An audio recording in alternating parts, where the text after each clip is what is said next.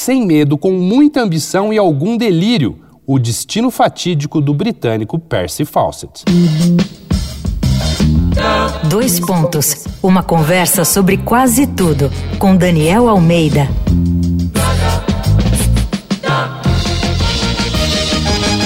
A gente continua com a série Ao Infinito e Além aqui no Dois Pontos, com histórias de expedições e iniciativas que desbravaram pontos desconhecidos do planeta. Mas nesse caso foi uma cidade mítica, uma Atlântida tropical em território brasileiro, e quem encarou essa bronca foi o britânico Percy Fawcett.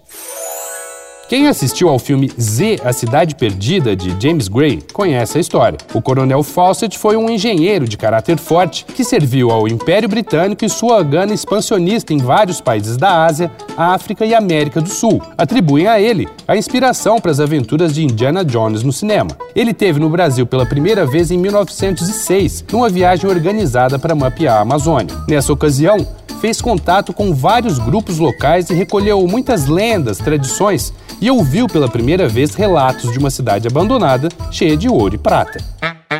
Dizem que uns anos depois, ele topou com um manuscrito do século XVIII que descrevia a cidade perdida no interior do Brasil, descoberta por bandeirantes que buscavam minas de prata. A obsessão do homem reacendeu com força total e Fawcett voltou para cá e se embrenhou na Serra do Roncador, no Mato Grosso, junto com o filho Jack e um amigo, Riley Rimmel.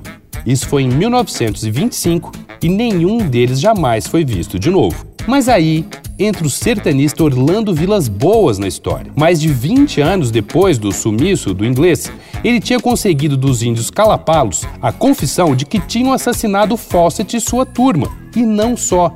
Mostraram onde estava enterrada a ossada do explorador. A notícia rodou o mundo.